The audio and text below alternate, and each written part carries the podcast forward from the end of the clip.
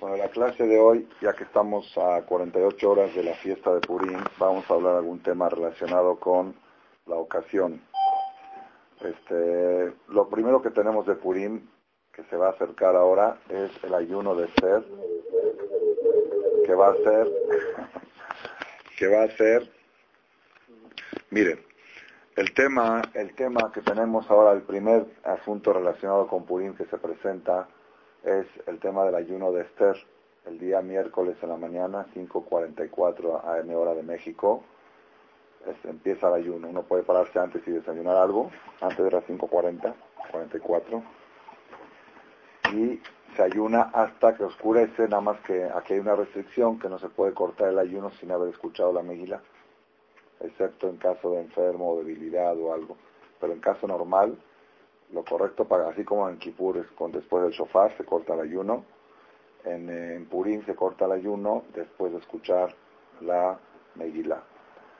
Eh, la pregunta, lo que tenemos que saber, y es lo más importante de todo, ¿cuál es el objetivo de este ayuno? ¿Cuál es la causa de este ayuno? Este ayuno se llama Tanit Esther. A diferencia de los demás ayunos que conocemos, los ayunos públicos son por la destrucción del Bet Los cuatro ayunos obligatorios que es Asara de Tebet, 10 de Tebet, 17 de Tamuz,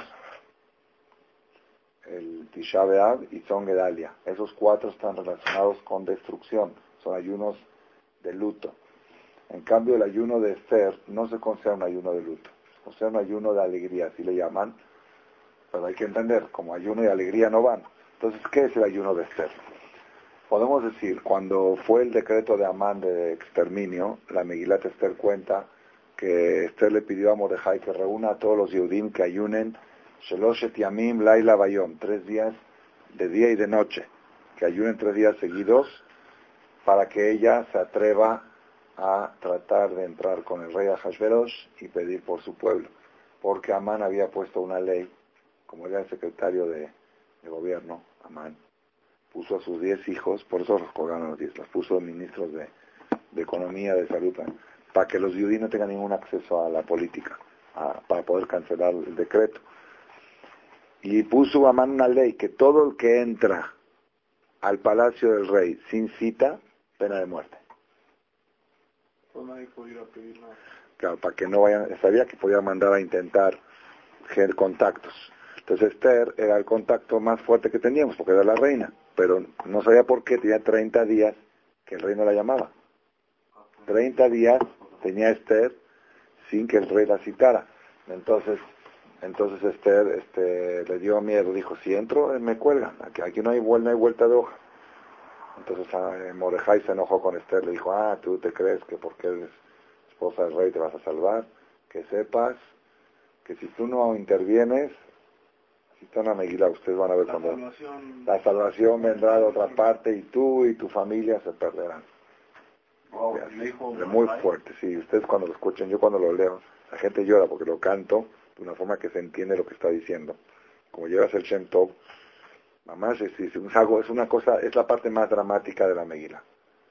Cuando Esther dice no puedo intervenir porque me va a costar la cabeza, y Mordejai le dice eso es porque te crees muy confiada que a ti no te va a tocar porque te crees que estás en el gobierno.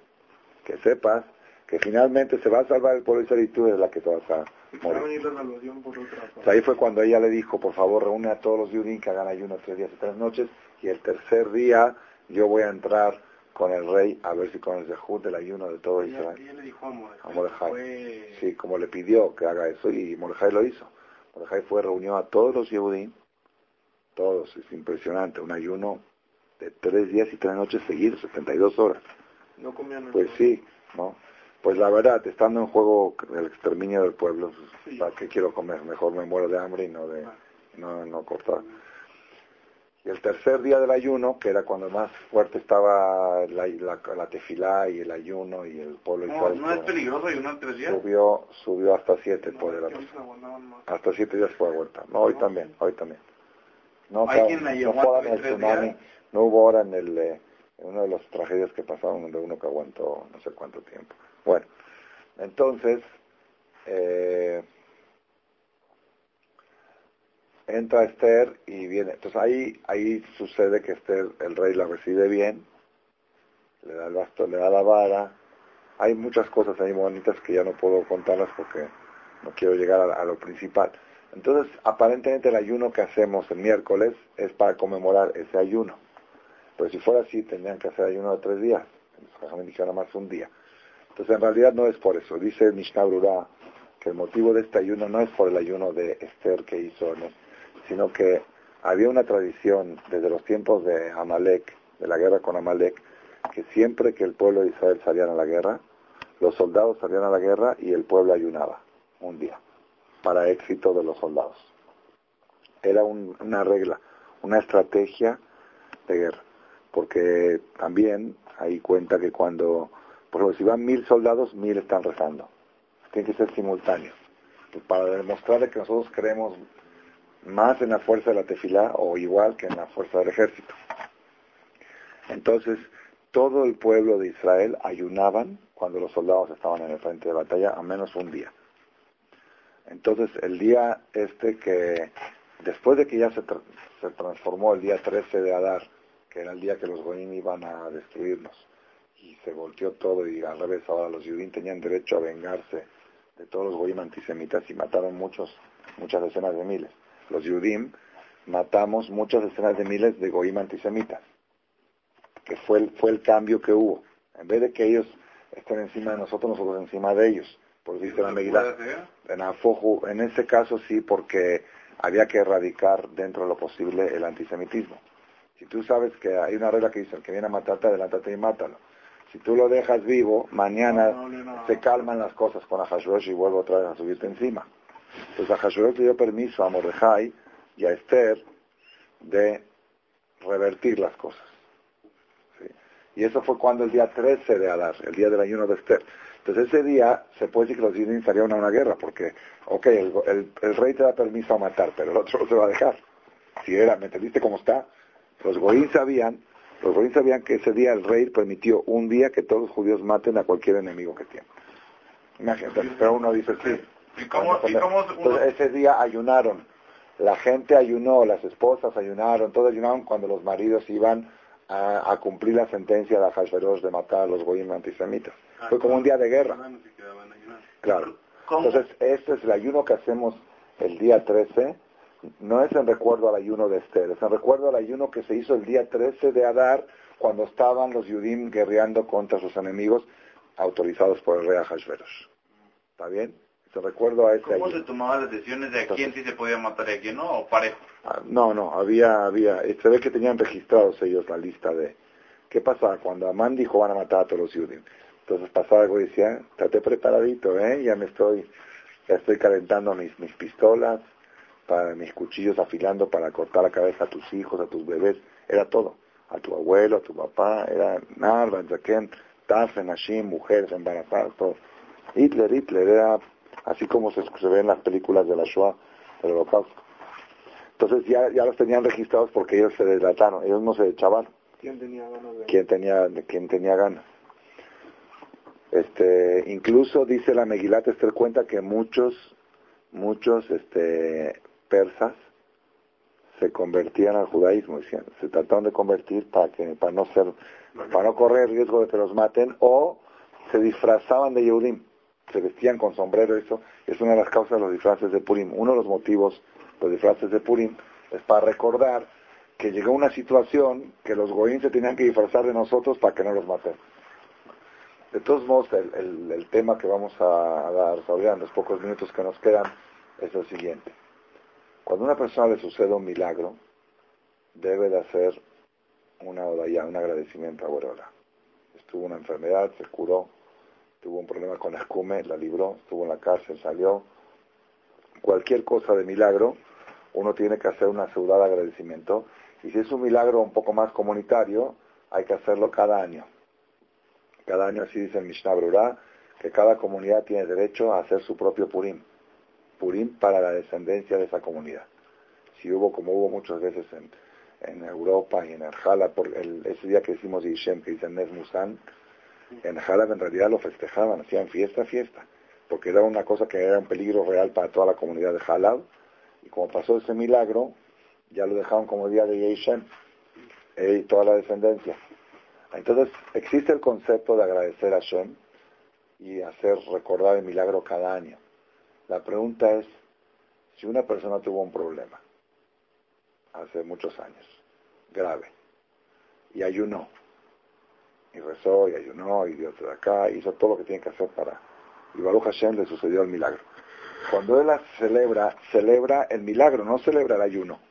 No hay nunca, nunca en la historia se ha oído que se conmemora el ayuno que uno hizo para, para el milagro. El milagro se conmemora. ¿Me entendiste el punto?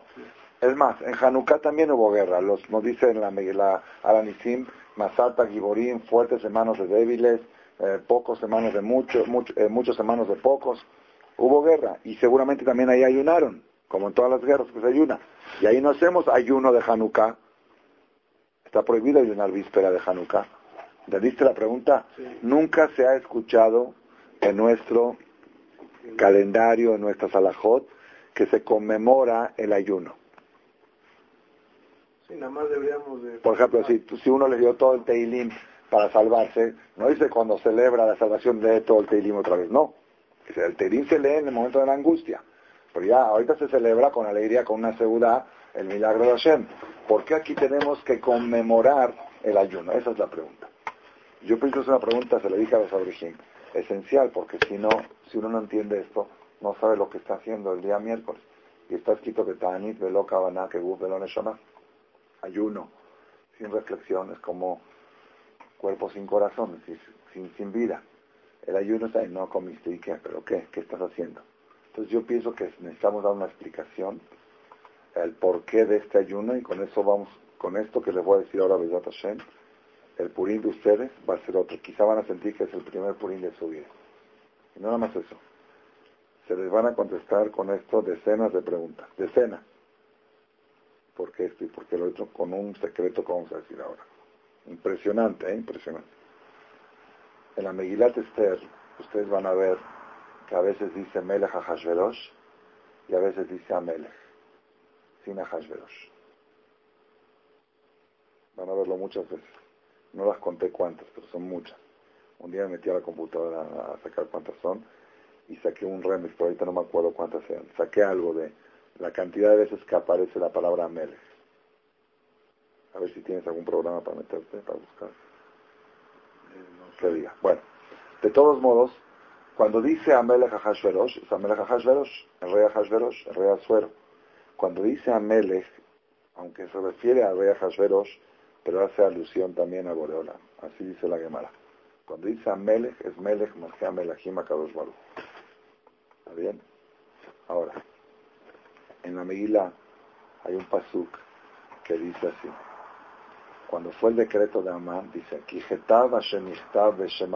cuando un edicto que fue escrito por el rey y sellado de Tabat Amelech con el anillo del rey, eh, así se sellaba antes, en la Ashiv, es irrevocable.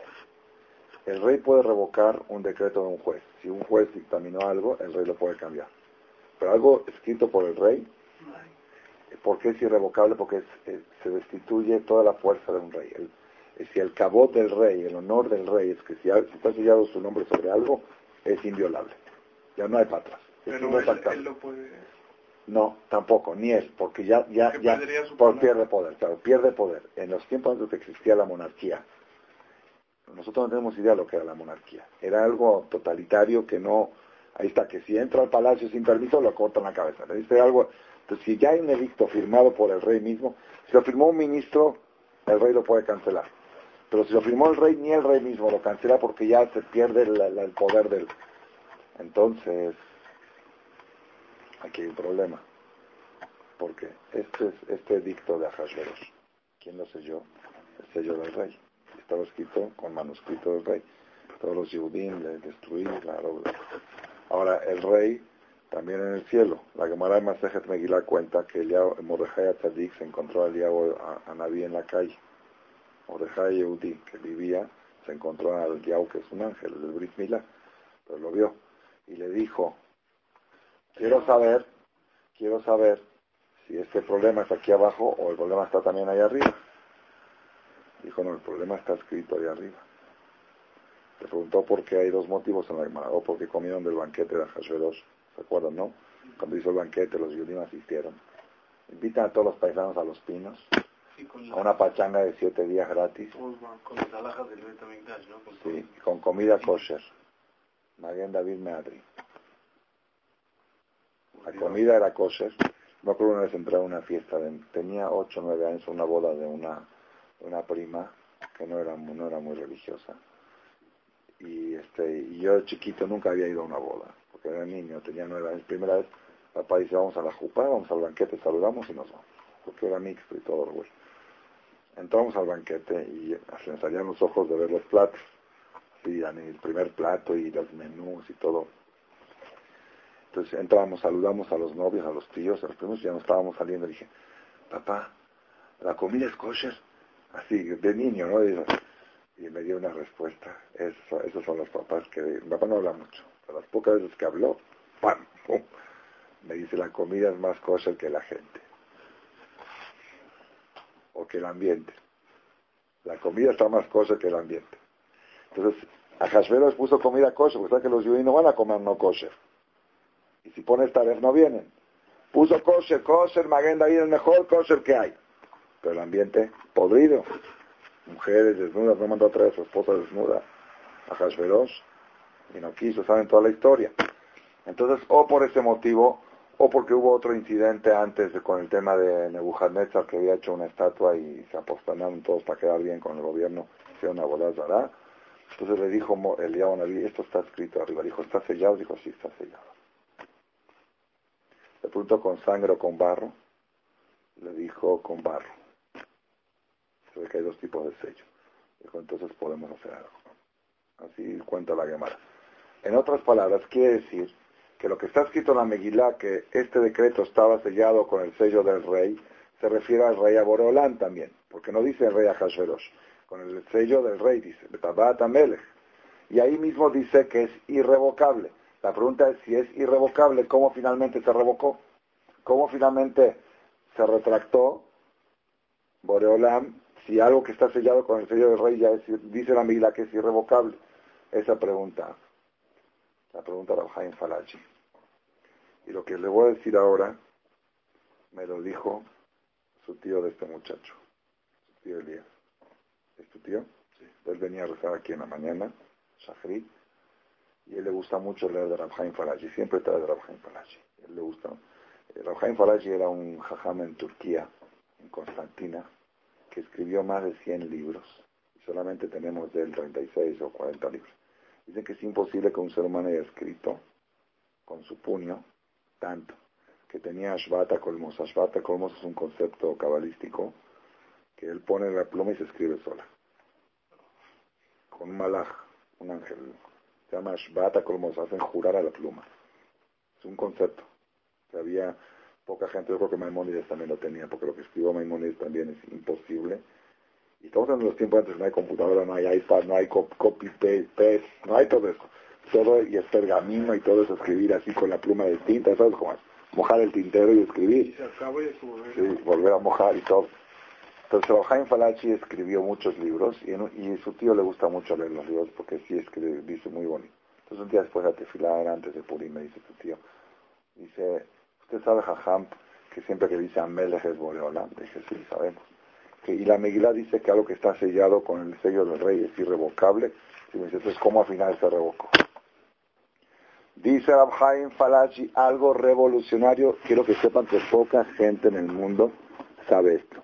Su tío lo sabe, yo que él me lo enseñó y la gente que escucha mis conferencias. Hay una conferencia que se llama Decreto Irrevocable en la lista de los mil, Shem y los que escuchan lo saben. Y los que no, es otro Purim, ¿eh? es otro Purim. Ahora van a escuchar. Dice la Jaime Falachi, el decreto de Amán quedó para siempre. No se revocó, porque ya está sellado con el sello del rey, es irrevocable. Y entonces, ¿qué pasó? Se postergó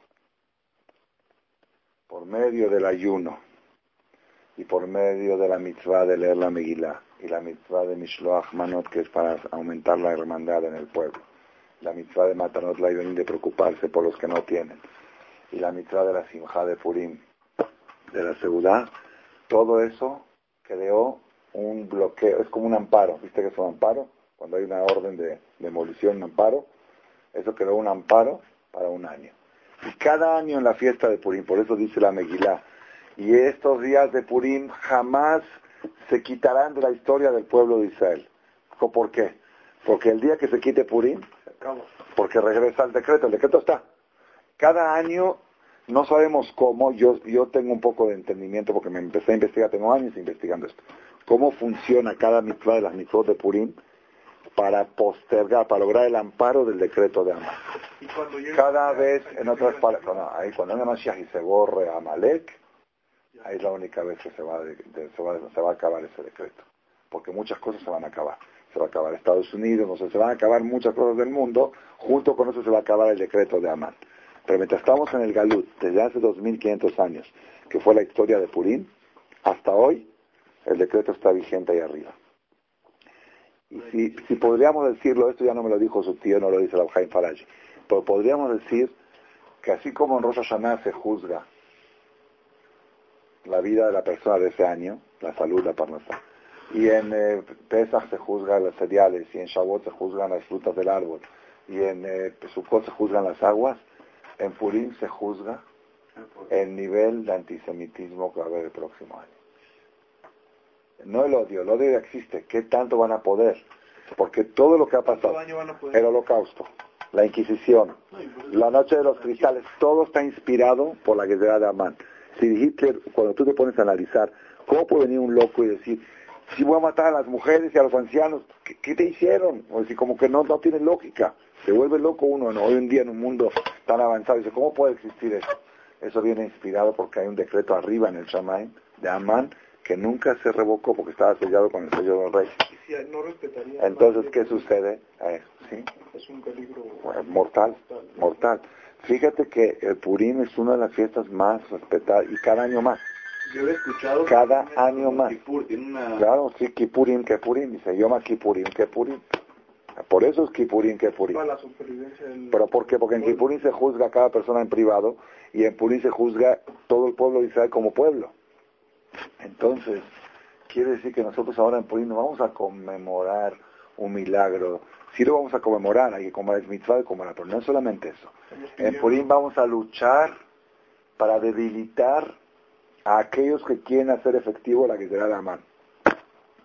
¿Quién es hoy? Dijo Raúl de Yosef ayer en su clase eh, que da por satélite cada sábado de la noche. Dijo, hoy el Amán de hoy es Ahmad Jihad. Ah, dijo. Sí. ¿Saben quién es Ahmad Jihad? El primer ministro de Irán. Y yo dije una vez, Ahmad Jihad es una palabra compuesta. Jihad en, en árabe quiere decir guerra santa. Guerra santa. Ahmad es Ahashverosh y Amán. Ahashverosh, Amán, Jihad. Él ni él sabe eso. Nosotros sabemos. Ahman Jihad. ¿Y de qué país es? ¿Del que fue el milagro? ¿De Persia? Es Irán. Ahí fue ahí en Irán. Tú sabes que en Irán, en Irán, en Irán está el Susana Vidal y luego se llama Susan. Sí. Claro, ellos saben, aquí fue, y lo tienen en sus libros de historia, lo, lo que pasó en Purim. Lo tienen registrado. Acaba de cambiar su decreto, eh, ya, de que, de, que quería primero terminar con el pueblo de Israel Ahorita ya lo cambió a exterminar a los judíos. A los judíos. Antes era, pues sí. Pero hace un, una, una, semana. Una semana. ¿Ah, sí? Sí. Una semana. Dijo, voy a acabar con los judíos. Dijo, queremos, primero decía, queremos que se acabe el... El Estado de Israel. El, el pueblo que la semana pasada dijo, no, queremos que se acaben todos los judíos del mundo. Ya. Jamás. Y es lo que está diciendo, ustedes saben que está Netanyahu ahora en, en, el estado de Nueva York, y está también el ministro de Defensa, primeras que van juntos, y está, el, y está el presidente de Israel, Shimon Pérez. Él ya tiene una semana ahí, ¿sí? Y dicen que están programando eso lo del ataque. Ahora, ¿qué pasa? Todo el mundo dice que las consecuencias pueden ser catastróficas de un ataque de Israel. Y Safek, si se va a lograr el objetivo de, frenar a Irán con el proyecto nuclear. ¿Qué contesta Israel? Tienes razón. Quizás las probabilidades de, de, éxito son muy bajas. Pero yo no tengo nada de lo que perder. Porque si el tipo dice declaradamente, estoy haciendo esto para destruirte, cuando lo tenga, y es capaz de hacerlo. Entonces, entonces, yo prefiero arriesgarme ahora. Como el ayuno. Yo, eh, exactamente, exactamente. Prefiero ayunar tres días y me muero de hambre, pero no que de todos modos no, me quedo, no tengo lo que perder. Dice, el tipo no amenaza con hacer polvo a Londres o a Estados Unidos. Entonces ellos que dicen, no, espérate, no ataques, vamos a negociar, vamos a ver, ¿ok? Tú dices, bueno, máximo lo poco que puede pasar que tenga armas nucleares. Pero yo no estoy en esa posición, estoy en una posición que estoy amenazado de manera declarada. La verdad es un loco este Ahmadiyat, porque en el mundo democrático que vivimos, incluso Pakistán tiene bomba arma nuclear, Indonesia también. Ellos lo hicieron para, para que ya no sentirse amenazados por Estados Unidos. Está bien, tiene su lógica. Pero decir lo hago para hacer polvo a alguien, ¿entendiste? Sí, no lo debería Tiene que, no tiene que hablar, viene de Amán, viene directo de Amán, de Hitler. No, Entonces, se debe de consultar a los jamim, ¿no? En esas decisiones de Israel, Entonces, nosotros lo que tenemos que hacer, ¿sabes qué tenemos que hacer? Reforzar más Purim. Cuanto más, una señora me dijo que es primera vez en su vida que va a Shabbat Zahor Aknis. Ella no sabía qué era. Y Zahor es borrar a Amalek, que es todo, es todo el mismo asunto, es un proceso. Entonces, cada vez que llega Purim, nosotros tenemos una batalla para ver cómo, cómo vamos a lograr este año postergar la guerra de Amán. ¿A qué nivel la vamos a poder postergar? Al 90%. Si respetamos Purim al 100%, se, can- se posterga al 100%. Al 90, al 90, 80. Por eso hay que echarle muchas ganas a Purim. Ahorita yo pienso, más como están las cosas, hay que hacer a un lado todos los compromisos. El día de Purim no se debe trabajar. El jueves, no es haram. La Gemara dice que no hay verajá. Todo lo que se hace en Purim no tiene verajá. Haram no es. Pero aparte de verajá, es un día que tenemos que estar dedicados, el día del ayuno sí se puede. Tenemos que estar dedicados estos próximos 72 horas a ver, así como Netanyahu están, mira cómo coincidió, ¿eh? ni él sabe. ¿Cómo le coincidió? Así como él está ahí batallando a ver convencer a Obama de cómo van a actuar y de esto, nosotros estamos batallando cómo hacer para debilitar la fuerza de Amán, así como lo hizo Mordejai hace 3.300 años. Por eso es muy extremadamente importante no perder ni un detalle, hacer las mitzvot al 100%, empezando por el ayuno que dijimos, siguiendo lo de Mahatita. Claro, por lo, claro, por lo que ayunaron en la guerra. Claro. Lo que ¿qué preguntamos, preguntamos por qué en Hanukkah no ayunamos. Porque el decreto de Hanukkah que tenía no volvió a repetirse, se terminó y la pasó a la historia. Entonces celebramos el milagro de Hanukkah. Pero este decreto no pasó a la historia. Está a Claro, claro. Entonces, por un lado, festejamos el milagro hace 3.300 años, el día de Purim, pero un día antes ayunamos para demostrar que todavía estamos con el mismo peligro y tenemos que enfrentarlo. Entonces, Besat Hashem Baraj, que tengamos el zehut de poder cumplir con la mitzvah. Y yo pienso, como dijimos una vez, que en esta última guerra que va a venir de Gogo Magog, que probablemente va a ser el último Purim que vamos a hacer en México. Es muy probable. Como se ven las cosas, puede ser que sea el último o de los últimos. Probablemente, es decir, no puedo decir con certeza por quién soy yo, pero sabemos, sí sé algo seguro, que no todos los judíos van a pasar al otro lado. Como la salida de Egipto, que fue un porcentaje de 20%, ¿No salió el 20% de Egipto? del 20% de Bajamushim, uno de cada cinco, porque los cuatro no querían salir, ¿se acuerdan que hablamos de eso una vez? Entonces, máximo va a ser ese porcentaje, puede ser menos, máximo el 20%. Probablemente una de las cosas que van a marcar quién la va a librar y quién no, es si depende del nivel de Purim. Porque si Purim es el que va a debilitar al enemigo, entonces si tú de tu parte hiciste lo imposible para hacer todo lo de Purim, entonces de tu parte se puede decir que estás protegido contra el antisemitismo. Que si un antisemita te quiere hacer daño, te va a tener que brincar porque tú te bloqueaste, te vacunaste con Purim. Entonces cada uno de nosotros tiene que echarle todas las ganas del mundo a Purim, traer a su papá, traer a sus hermanos, no contarles todo esto. Decir que dijo el Jajam que ahora como está eh, eh, Netanyahu en Estados Unidos, ah, de alajá, la alajá mínimo es un mishloach, ¿no? Por persona. Pero no cuenta como a la de Benim a dos pobres. Pero ese Matar de Benim hay que entregarlo el mismo día, Baruja va, el mismo día de Purim hay que entregarlo, dinero. el dinero, pero se puede entregar antes y yo se lo doy a Daniel Michan, mi suegro, y ya el día a su casa vienen pobres el día de Purim a recoger. Yo voy a, hago ciudad con él y me tocan la puerta todo el tiempo, bien. Ahí no hay una cantidad. Ahí tiene que ser mínimo eh, lo de una ciudad. Una ciudad se calcula a 50 pesos un suarma, un, un falafel, así, algo así. Más o menos 50 pesos que pueda comer el pobre. Una ciudad de Purim son dos pobres. Cada persona a dos pobres. Pero Mishloach Manot no es a pobres. Mishloach Manot es social, para aumentar. En realidad, en realidad, El Mishloach no es verdadero, verdadero, si pudiera yo explicarles con amplitud, pues lo pueden escuchar en alguna de las conferencias que tengo grabadas. Pongan ahí Adar o Purim y van a aparecer. El Mishloach verdadero es aquel que no está en la lista. Alguno que tuviste alguna fricción con él. La idea es limar fricciones. Porque esa es una de las cosas que hizo Esther. Dijo, ve y reúna a todos los judíos, quita los, rencores y odios. Entonces, si uno sabe que tuvo un problema con alguien, le mandas una canasta. Y eso es, la, eso es lo que más alegra a Borola. Así como un papá que tiene dos hijos peleados. No hay más satisfacción cuando ve que se contentan. Igual Borolam, cuando ve que alguien que te hizo daño o algo, te lo mandaste una canasta, eso en el Shamaim hace mucho ruido, mucho ruido. Aunque tú no le hiciste nada y es el que te hizo, con más razón todavía, y si más, más fuerza tiene. Entonces, mínimo de Mishloach Manot, y hay que mandarlo también el mero día de Purim, mínimo uno. Tú puedes llegar a Knis con tu canacita el día de Purim y cumplir con tu mitzvah. ¿Se debe mandar a través de alguien o se debe dar? Decirle a alguien, entrégale por favor, porque dice Mishloach, mandar, Mishloach, Mishloach quiere mandar. Pero después el social, que se acostumbra a mandar muchos, eso los puede mandar de antes o después también. Pero la mitzvah es uno. ¿Cuánto era Ahora, hombre no le puede mandar a mujer y mujer no le puede mandar a hombre. ¿Ah? Prohibido, no.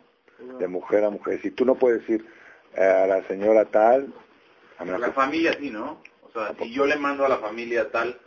Ah, bueno, pones a fulano y su familia, pero no, no designado a la mujer. No cumples con la misma. Tu esposa, si le manda a un hombre, no cumple con la misma.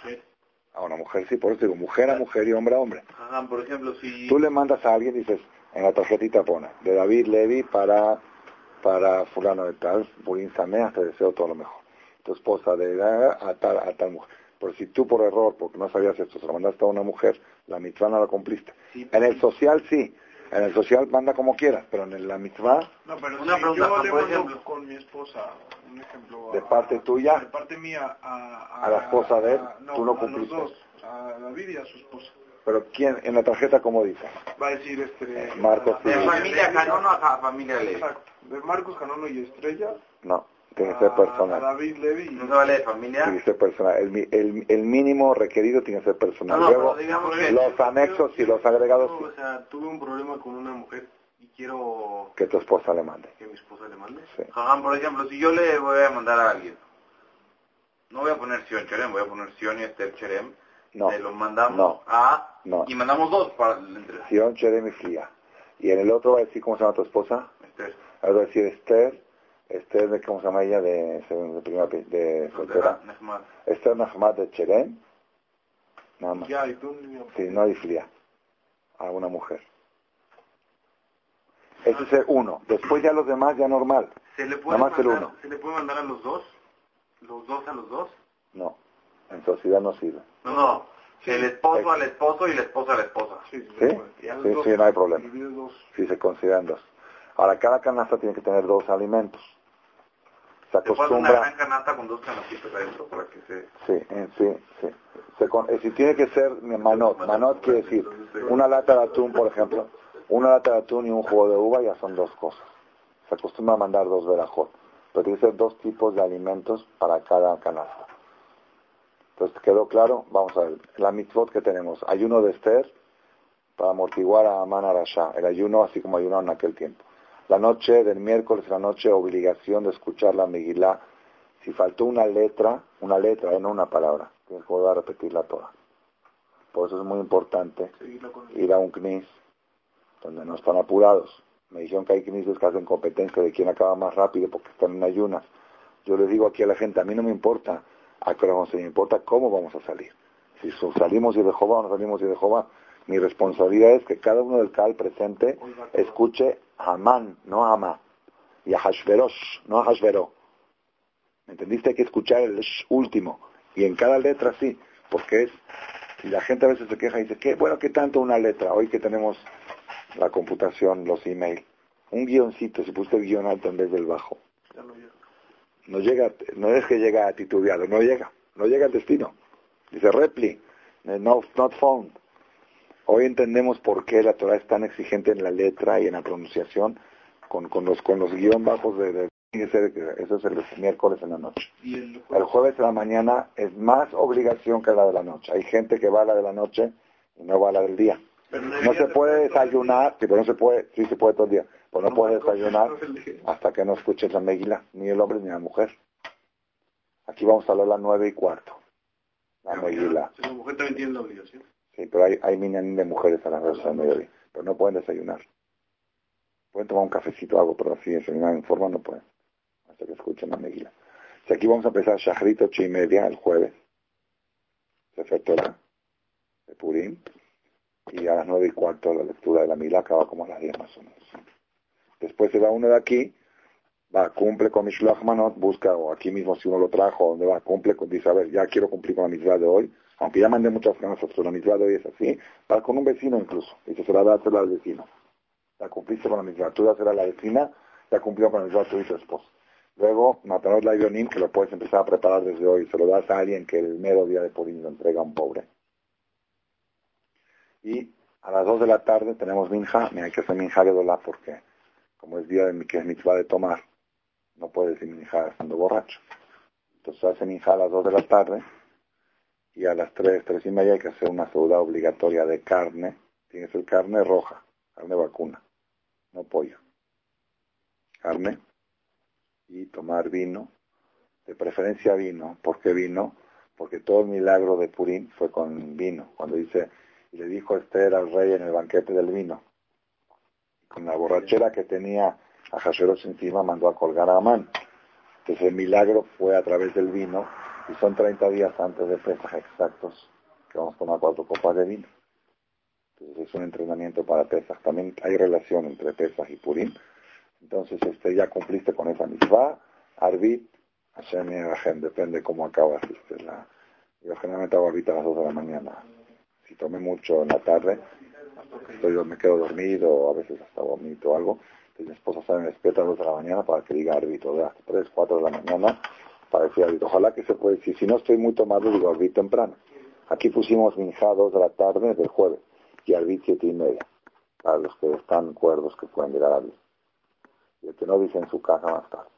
Y con esto cumplimos con la mitzvah de Purim y según la fuerza de la mitzvah de Purim va a ser la fuerza de cómo vamos a poder frenar a los enemigos de Israel y esperar la llegada de Mashiach Tzidkenu, que podamos que nuestros ojos puedan ver todas esas cosas que dos mil años estamos esperando, de Amenu.